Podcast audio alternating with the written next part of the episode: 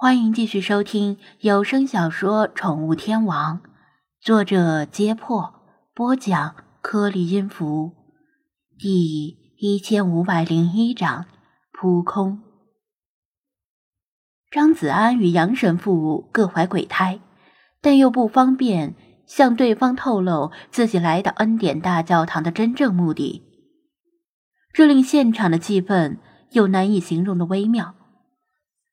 婚礼尚未结束，作为张子安来说，他肯定要死皮赖脸的缠着杨神父，否则现在不容易进入教堂内部。就算等婚礼结束了，现场也要一些时间来收拾。杨神父追丢了神秘的灰影，目前毫无头绪，而他所受的与人为善的教育。令他很难在没有正当理由的情况下拒绝别人的请求。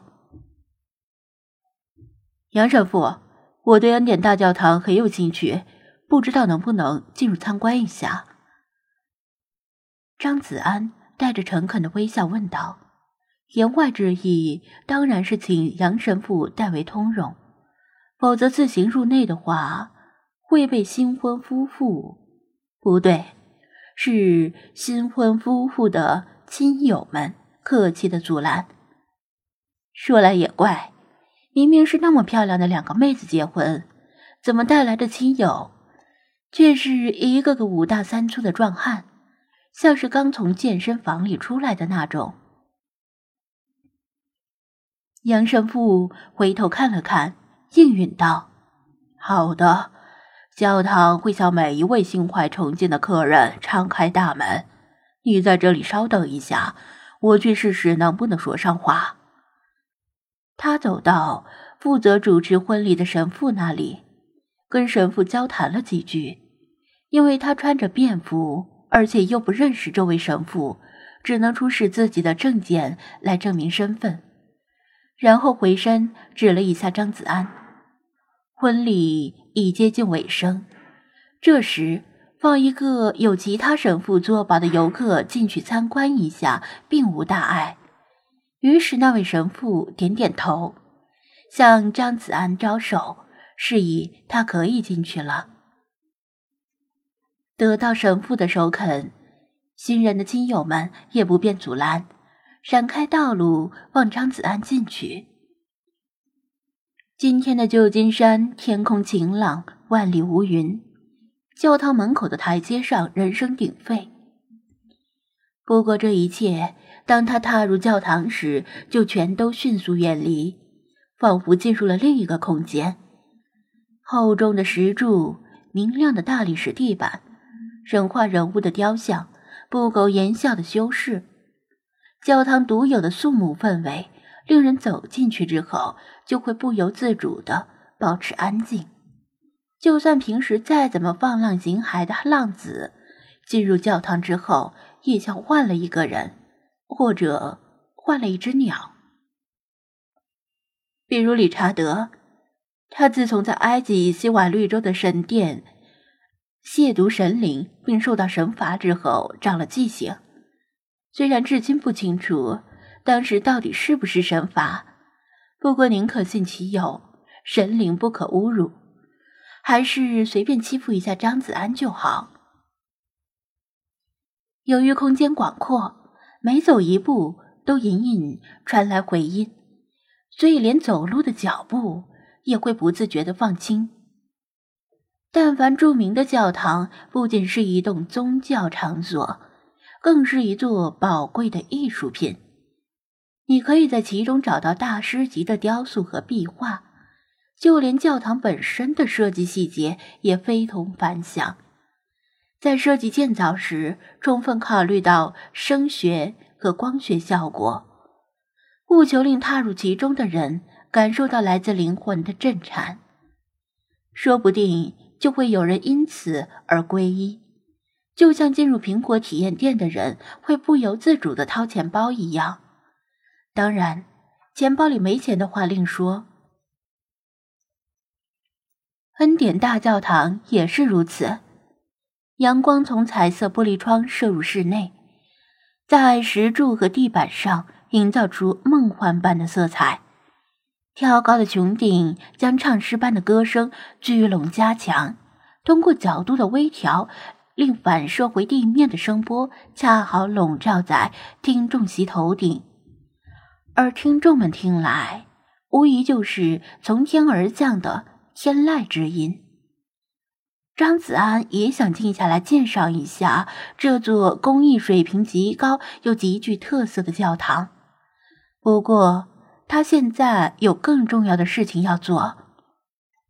唯一的问题是，恩典大教堂对外开放的区域比大部分教堂更多，但依然有部分区域不对外开放。即使找杨神父通融，恐怕也没什么用，只能希望那只精灵别藏在什么特别隐秘的地方。他举起手机。在别人看来是在拍摄教堂内部，但实则通过游戏的捕捉界面寻找精灵的踪迹。一条长廊延伸至教堂深处，目力所及的范围内没有发现精灵的踪迹。这里面倒是挺凉快的，有防晒，以后可以多来坐坐。理查德谨慎的评论道。偷眼看了看附近神话人物的雕像，他寸步不离张子安的肩膀。万一降下神罚，至少有个垫背的。张子安瞪他一眼，让他闭嘴。这里面太安静了，即使小声说话也容易被人听到。走廊的地板上是奇异而复杂的线条，也许在宗教方面有特定的意义。虔诚的信徒都是循着线条进入教堂内参观，但是张子安既然不信教，也没必要遵循什么仪式。通过手机确定走廊内没有精灵，他快步向前穿过走廊，来到教堂的更深处。一些为婚礼准备的用品还摆在附近，没有收拾，也有几个亲人的亲友在进进出出。经过他的时候，偶尔注视他一眼。教堂内部并不复杂，基本上只要走直线就行。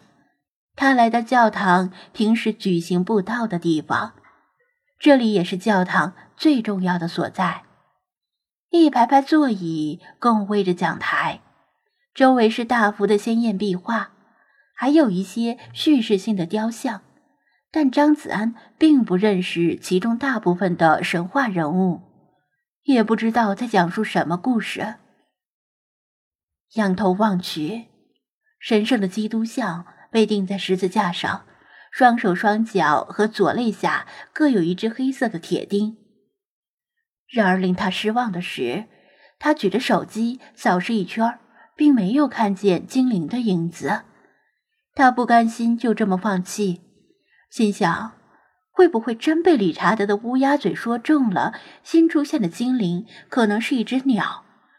于是仰头张望，教堂的穹顶非常高，又有明亮的灯光从顶部射下来，直视会感觉到很刺眼。但他是通过手机看的，即使看不清也没关系，只要扫到精灵，手机就会弹出提示，依然。一无所获，他没办法，只得向精灵们使了个眼色，示意让大家分头找找，看能不能发现什么。进入教堂之后，他的手机一直停留在捕捉界面，此时捕捉无果，他随手又退回电子地图界面，想看看精灵的位置是否发生了变化。不看不要紧。这一看，可是让他大吃一惊，因为代表精灵的光团不知什么时候开始移动了。光团笼罩的范围已经离开了诺布山，整体向北方移动，速度非常快。怪不得什么都没找到，精灵已经不在这里了。